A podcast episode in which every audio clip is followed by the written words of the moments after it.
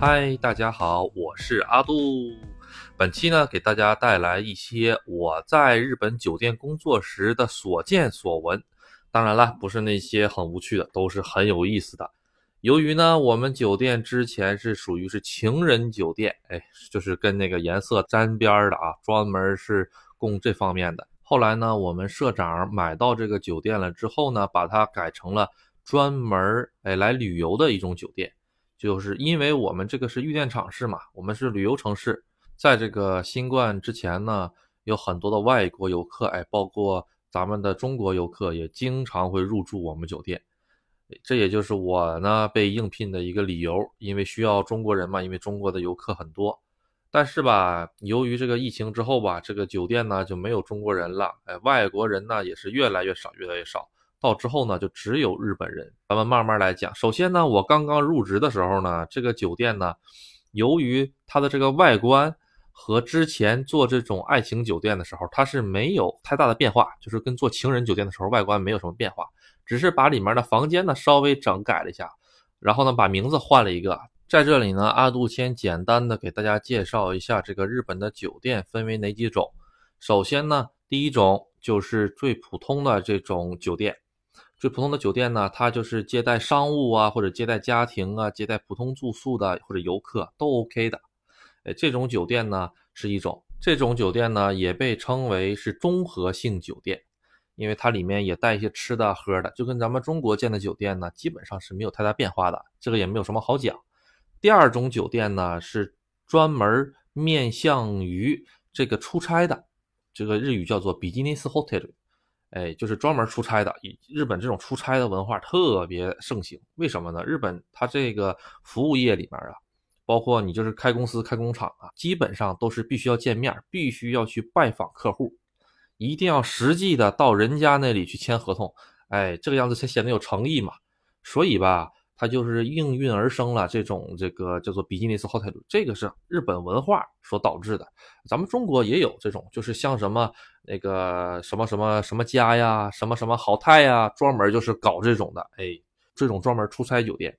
但是日本的这种出差酒店呢，更加的这个专业化，就是这个酒店你一看它就是专门是出差酒店的，其他的。家庭旅店呢，家庭旅馆呢，什么的，就是就是有那种家庭的人呢，基本上是不会去的。为什么呢？因为这种出差酒店基本上都是只能住一个人，房间特别特别的小，哎，能加在一起，加在浴室、卫生间什么加在一起的话，能有个十平就不错不错了。你到了那儿，真的就是只能睡觉，哎，洗个澡睡个觉，就没有其他地方了，下脚的地方都没有。这个呢，在东京也比较多，在各个地方都有。而且都是连锁的一些，当然了，价格也很便宜，而且呢还给你包个早餐，所以呢是很受欢迎的。基本上入住这种酒店的都是一个人，因为是出差嘛，最多也就两个人。而且呢有一个问题就是日本人呢，他们住宿，他们都是一人一间，一人一间，哎，不会说是你跟我是公司的同事，咱们两个男的住一个双人间吧？这种情况只会发生在没有房源的时候。实在这个酒店太火了，订不上房才会发生这种情况，不然的话是绝对不会出现。基本上都是一个人一个间，这个是为了保证他们个人的隐私。哎，然后呢，讲完这第二种了，第三种呢就叫做爱情酒店，日语叫做 love hotel。这个 love 就是 love 的意思吧，爱的意思。哎，大家可以想一想就知道是它是做哪方面的酒店的。对，就是小情侣啊，哎，或者是什么关系的呢？到那个里面，哎，这种酒店呢，基本上。都是不过夜的，但是也有过夜的服务。它这个不过夜呢，基本上是有套餐，两个小时啊，三个小时啊，三个小时都是最长最长的了，基本上不会超过两个小时，两个小时到三个小时之间。你也可以在里面休息啊什么的。这种酒店呢，跟咱们之前说的这个呃出差酒店呢正好相反，它特别的宽敞。这两个人的话，两三个小时的话，收费大概啊，大概在五千日币。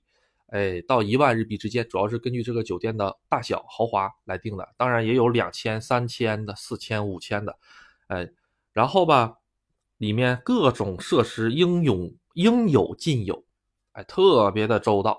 连女士的这种卷发棒，哎，什么东西都有。什么什么那个卸妆的、补妆的，什么东西都有。而且呢，还有一些专门的 cosplay 的衣服、水手服啊。什么群呐、什么的各种各样的东西都有。这种酒店就是专门为了服务这个行为而产生的这个酒店，所以呢，大家可以想想，配套设施特别的全。哎，什么那个专门按摩的座椅啊，什么什么都有，什么大床啊，什么都有。咱们国内呢，为什么没有？因为国内这方面是属于违法行为，但是在日本是属于合法的。就阿杜之前讲风俗业嘛，讲过吗？你这个风俗业的小哥哥和小姐姐最后去哪里呀？小哥哥和小姐姐不就是上这种专门的酒店吗？对，就是这个样子。所以他们这个。酒店的这个次文化相当的发达，它经常呢是这个样子，一条街上全部都是这个酒店，每座城市都有的，而且吧，就是这种爱情酒店街都是特别的偏僻，为什么呢？除了这个正常的情侣之外，还有很多的这些出轨呀，或者是揭不开的关系啊，或者是已婚之妇啊之类的出轨啊，上那里去，日本是太正常太正常的。我给大家讲一个实例啊。因为阿杜的酒店之前被我们现在的社长买回来之前，就是干这种专门服务这种情侣啊，服务这种关系的这种酒店。但是吧，由于后来经营不善，被我们这个社长给买下来了。买下来了之后吧，他就把这个酒店稍微改装了一下。改装了之后呢，然后就换了一个名字，然后就对外营业了。对外营业了呢，主要卖点呢就是利用这个。情侣酒店、爱情酒店这种宽敞、这种高配置，然后呢，吸引这些家庭来住。因为嘛，阿杜刚才说过了，家庭住呢，一般就是做住那种综合性酒店，或者呢，就是实在不行的话，就只能挤一挤那种那个特别特别小的那种那个出差酒店，但都没有爱情酒店宽敞。然后呢，经过我们社长这么一操作呢，哎，没想到反应特别好。因为在日本人的观念里吧，就是一分价钱一分货。哎，你我掏多少钱，我就能住多大的酒店，真的是这个样子。日本的酒店普遍都是偏小，哎，所以呢，通过这一个操作呢，确实是很不错。但是呢，也有一些比较反感的客人，就是什么呢？经常去爱情酒店，去爱情酒店的一些客人吧，他就是觉得，哎，我怎么订的是一个普通的家庭酒店，但是为什么这个氛围，包括这个建筑物的感觉，都像是爱情酒店呢？哎，所以呢，也也有些反感，是这个样子。在日本吧，你只要通过这个酒店的外观，你就能判断它是什么类型的酒店。这个酒店呢，如果是那种笔笔直直的，哎，跟一个书本一样，哎，特别方正的一个楼啊，然后特别特别特别多的小窗户，那就说明这个十有八九它就是普通的出差酒店，或者呢是一些面积比较小的一些综合性酒店。如果呢，这个酒店呢建的像个城堡一样，哎，特别的魔幻，哎呀，特别的这种好看，像欧式的那种感觉，而且呢，它还有围墙，车能进去，而且那个围墙呢特别高，隐私性特别好，那这种酒店基本上哈，它就是爱情酒店，而且你通过名字你也能够那个区分出来，有的酒店的名字呢就是叫的特别土。那种基本上特别土的酒店的名字呢，基本都是很普通的酒店。名字特别新潮的，或者是特别那种浪漫的名字的酒店呢，基本上都是那那一方面爱情酒店。给大家讲一下这个爱情酒店里，除了这个设施跟普通酒店不一样之外，最重要是哪方面不一样？哎，也教教大家怎么入住这个爱情旅馆、爱情酒店。爱情酒店呢，为了保护个人隐私，因为到那里面的嘛。啊，基本上呢，说实话，出轨的变比较多，或者呢，就是不愿意让别人知道我们的身份的，这个样子的比较多。这种情况下呢，也就是说，你把车开到了这爱情酒店之后呢，它每一个房间它有一个对应的停车位，每个酒店不一样，但是大概都差不多。我给大家说一下啊，每个房间对应一个停车位啊，你的车直接停到这个停车位上，停车位上写着的房间号，比如说是二零二啊，你就啪停到二零二，你这个车一进停车位之后。旁边就有那种桶装嘛，你拿起那个桶装，直接把你车牌号挡住就可以了。挡住了之后，你就直接进那个房间。停车位跟房间这个门离得有多近，你是想象不到的，就两米。你下了车，直接一开门，你就能上房间里了。你只要一上房间了之后，就开始计时。你只要一进那个房间，一落锁，那个房间它里面有套自动的系统，就开始计时。这个系统呢，在那个酒店前台可以看得到的。其实吧。爱情酒店基本上是没有前台的，即使有前台也是没有人的，或者是呢，就是一个单向玻璃，里面可以看到外面，哎，但是外面是看不到里面的。这个样子，这是一种。嗯，然后呢，你就进房间了，进房间了之后呢，然后就啊哒哒哒哒哒，完事儿了之后呢，这个结账怎么结呢？结账它有一套全自动的结账机，刷卡也可以啊，现金也可以。那你把钱结完了之后呢，啪，这个锁就自己开了。哎，它是带自动锁的，啪，你只要付完钱，这个门就能打开，你就可以直接开着你车走了，就这么简单，全程不用跟任何人见面，不用跟任何工作人员打招呼，这是比较流行、比较普遍的这个爱情旅馆的入住方法。我们酒店呢，现在每个房间门口都有一个呢，房间里和房间外来传东西的一个小窗口，从里面看呢，就是像一个小箱子一样，互相传递东西的一个小箱子，那个小箱子倒也不大。那个小箱子呢？我当时想，哎，这个箱子意义意义何在呢？敲门铃不就行了吗？后来我一打听一问才知道，这是废物利用。因为原来这个就是收银机，就是客人必须得在这个门口的这个位置交完钱了之后，他才能够把门打开，他才能出去，就是这么个问题。进的话你可以随便进，一拉门手你就能进去，但是出的话你交完钱才能出来。阿杜这里面呢，再给大家讲一个题外话啊，我的那个日本那些人里面的那个那张专辑里面不有一个那个小阿姨吗？奋斗小阿姨吗？那个小阿姨，她那时候跟我讲了一个很好玩的事情，怎么的呢？就是因为我们楼层分一层和二层，一层的那些客人呢，当时没交钱，没交钱了之后呢，趴窗户把窗户打开之后跑了，哎，都有这回事儿。所以说，不要说日本人素质高啊，来爱情旅馆做这种事儿，做完了之后呢，还开窗户自己跑了，这种人是有的。然后呢，走还不说，还把我们店里的那个大的那个电视机给顺走了一台。当时是刚刚上液晶的电视机给顺走了一台，当时我就是要啼笑皆非呀。这个日本人的素质也不过如此啊。但是抓不到这个人呢，因为爱情酒店呢，它是没有任何登记的，就是这个样子。哎，那就那就会有人问，那这个房间怎么选呢？其实啊，这个房间呢，它是有主题的。然后呢，在你开车进酒店之前，这边会有大牌子告诉你几零几几零几是什么样的主题，几零几是什么样的主题，会有照片的。然后呢，你要是喜欢哪种呢，你就开车到哪个房间的停车场。你如果发现那个停车场哎被占了，而且呢门口那个灯是个红的，那就说明是有人；如果是个蓝的，就说明没有人，就可以把车停进去，就是这么简单。阿杜刚才说的这种这个爱情旅馆的入住方式呢，只是其中一种。还有一种呢，就是像东京啊、大阪啊一些比较人员密集的地方，它没有停车场，它车也进不去，那怎么办呢？那就是两个人呢，首先先进到这个建筑物里面，进到这个酒店里面。酒店呢，前台那边呢会有一个特别大的，哎，一个展览板，或者是一个在墙上挂的一个展览板，上面会告诉你哪个房间哪个房间还空着，包括每个房间的图片，每个房间长什么样子，而且还有价格，几个小时几个小时价格。然后呢，旁边会有一个自动售货机，自动售货机上会写的很清楚，哪个房间哪个价格。行，那我就选，我选个二零二室，哎，三个小时一摁二零二，三个小时，啪啪就好了。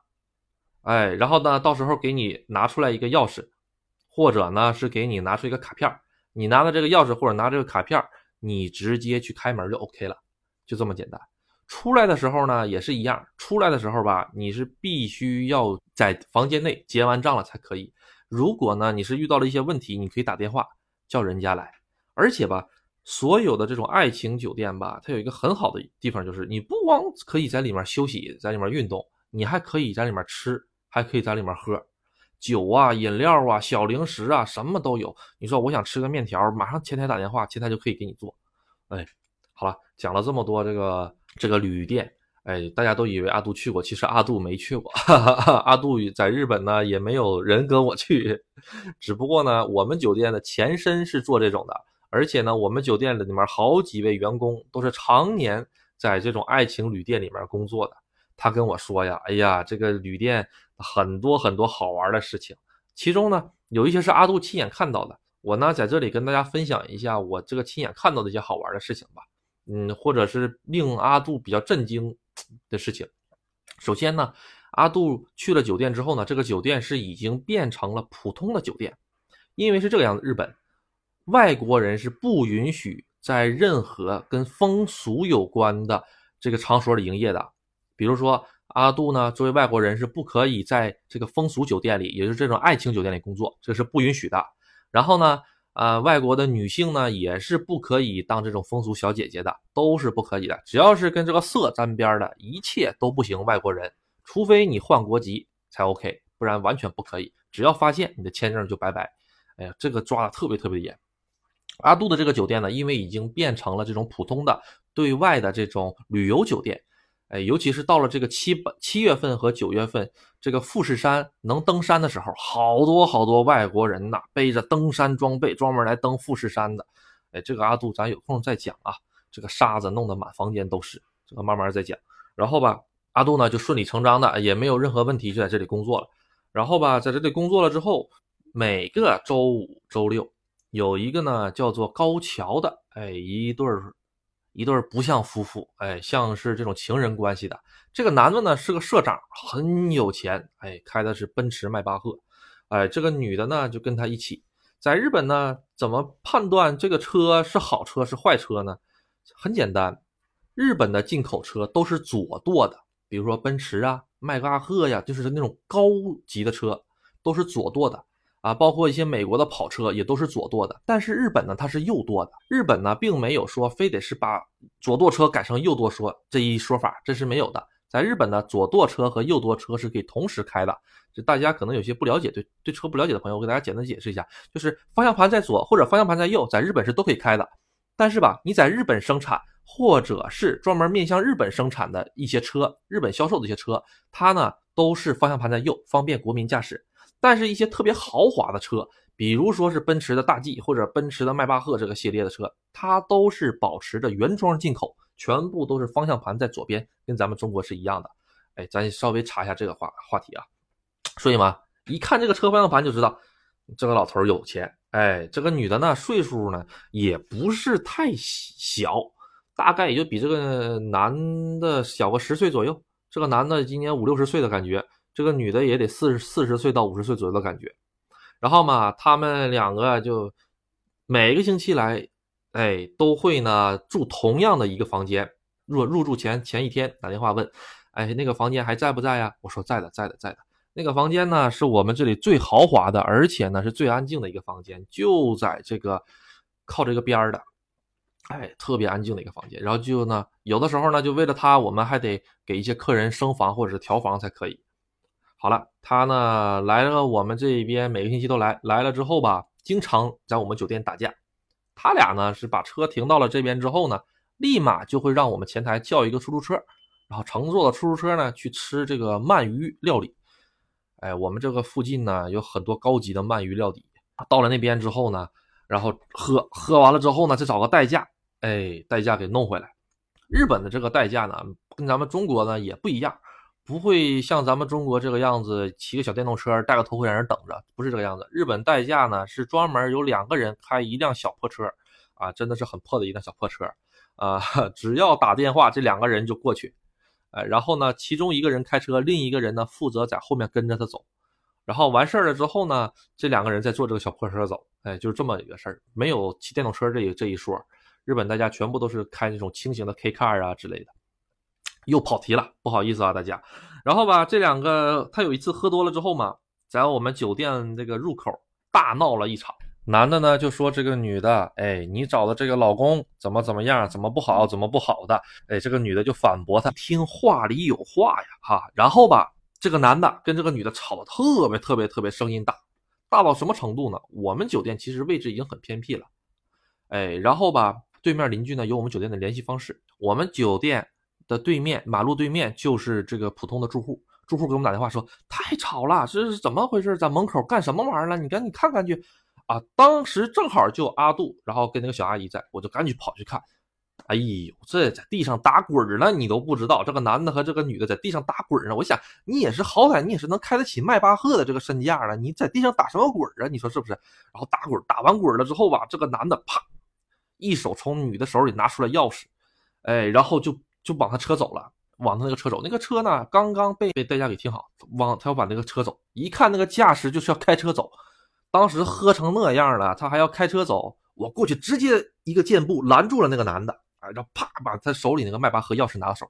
阿杜啊，第一次摸迈巴赫钥匙，嗯，真好，有钱人真好，这钥匙质感真不错。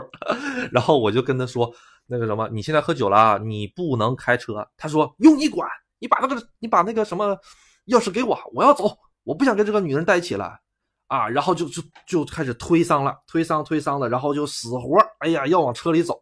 我当时把钥匙直接揣在兜里，我就跑到前台里去了。后来这个老头也跑到前台里了，这个女的全程就在那坐着哭。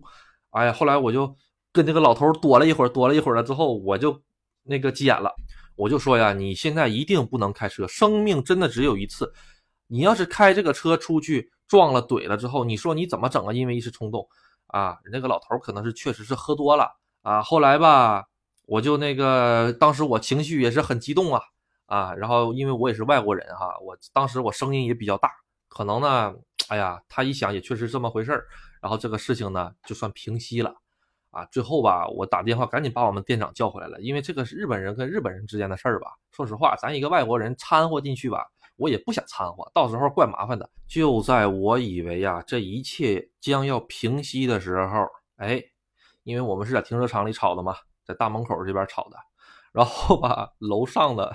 这个客户居住的这个租客打开了这个窗户，估计也是喝多了，用日语在这说：“啊，你吼什么吼啊你啊啊打打扰我睡觉了，怎么怎么着？”当时的大概是晚上九点十点左右，也是喝多了那个样子，脾气也暴躁。哎呦，然后我就看的窗户那一头，哎，我看二楼那个哥们儿，哎，他的女朋友啊还是他老婆一直拽他说：“好了好了好了，别惹事儿别惹事儿。”哎呀，这个你你不知道。这个只要女人一拽啊，这个男人呢就越来越来劲儿。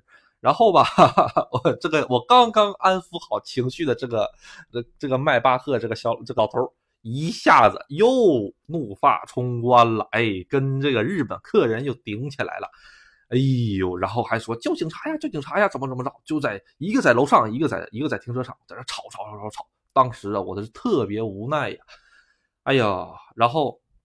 还好，这个时候我们之前给我店长打电话了，我们店长赶紧赶回来了。赶回来了之后，店长就做了一件事儿报警。哎，警察来了，哎，然后吧，双方呢，在警察来之前，二楼的这个哥们儿呢已经开始下楼了。哎，就在他们两方马上要那个接触上之前，我一个箭步插到了他们两个人中间。就把这个二楼客人往楼上怼，我说算了算了算了算了，他喝多他喝多他喝多了。然后呢还好，哎，这个迈巴赫他的这个女朋友啊还是情人呢，啊抓抓住这个老头，别让他别让他再往上了。好不容易这个样子才避免了这个打仗的冲突。不要说日本人不咋当，日本人也一样，这喝这个酒估计是喝太大了。然后呢过了一会儿，这个警察也来了，警察来了之后呢就开始询问了。哎，我有没有受伤啊？事情是怎么样啊？有没有动手啊？什么的？一警察一来了之后，你不知道，哎，这个迈巴赫老头突然间就一百八十度变脸，啊，没事儿，没事儿，没事儿，不好意思，不好意思，我喝多了，我喝多了，哎，以后我再也不添麻烦了，哎，压力大，压力大，工作忙什么的，然后就这样，哎，反正是那一晚确实是挺戏剧性的啊，挺好玩的，看日本人吵架第一次看，哎，也有一种那个你你瞅啥瞅你咋地的这种感觉，哎。相当的好玩本来呢，先是来了一个警车，后来呼哧呼哧呼哧呼哧来了三辆、四辆、五辆警车。你不知道，在我们这个小城市里面，哈，能来五六辆警车，那是属于大事情了。啊，后来我第二天问我们店长说，怎么来这么多警车呢？他就说啊，那个当时我也不知道是什么情况，这要真打起来，对我们酒店影响也不好，所以我就是直接给警察局打电话说，那里面有打仗的、斗殴的，赶紧帮帮我们。然后呢，对面警察一听是在酒店里面闹事儿，以为事情很大，然后呢，就基本上这个半夜值班的所有的我们这个村里的警察全去了。当时我们这个大厅穿警官制服的那来了十来号。然后 一帮的人 看完了之后啊，原来是这种，还没打起来啊，就只是嘴上这种吵闹，只不过呢，就是感觉很厉害。后来从警察嘴里我才知道，原来呀，因为吵得太严重了，哎，我们对面那个邻居也报警了，所以说呢，就是两方面一报警，哎，这个警察感觉事情很严重，所以就来了这么多，所以这个事情很好玩。呃，这这个呢，只是其中一次。警察这种大批量的来到我们酒店，实际上我还经历过一次更加惊心动魄的，怎么呢？有个嫌犯，这个嫌犯在我们酒店住，也不知道是谁举报的，或者是或者是谁侦查，他在我们酒店，就突然间来了好多好多好多的便衣警察，我真第一次在日本见便衣警察，啪轰隆隆隆隆隆来了一堆，把那个酒店门把好了，哎，各个出口把好了，然后呢让我拿卡，正好，为什么每次都是我？我就感觉我很倒霉，你知道吗？让我去拿那个总的房卡，可以开任何门的那种总房卡。然后把门打开，然后警察啪把把门踹开之后进去。这个事情呢，由于时长的关系，咱们以后专门挑一期来做，特别的好玩。我跟你讲，比今天这个还要好玩。好的，那呢，由于时长的缘故，今天这一集就简单到这里。好，谢谢大家的支持，拜拜。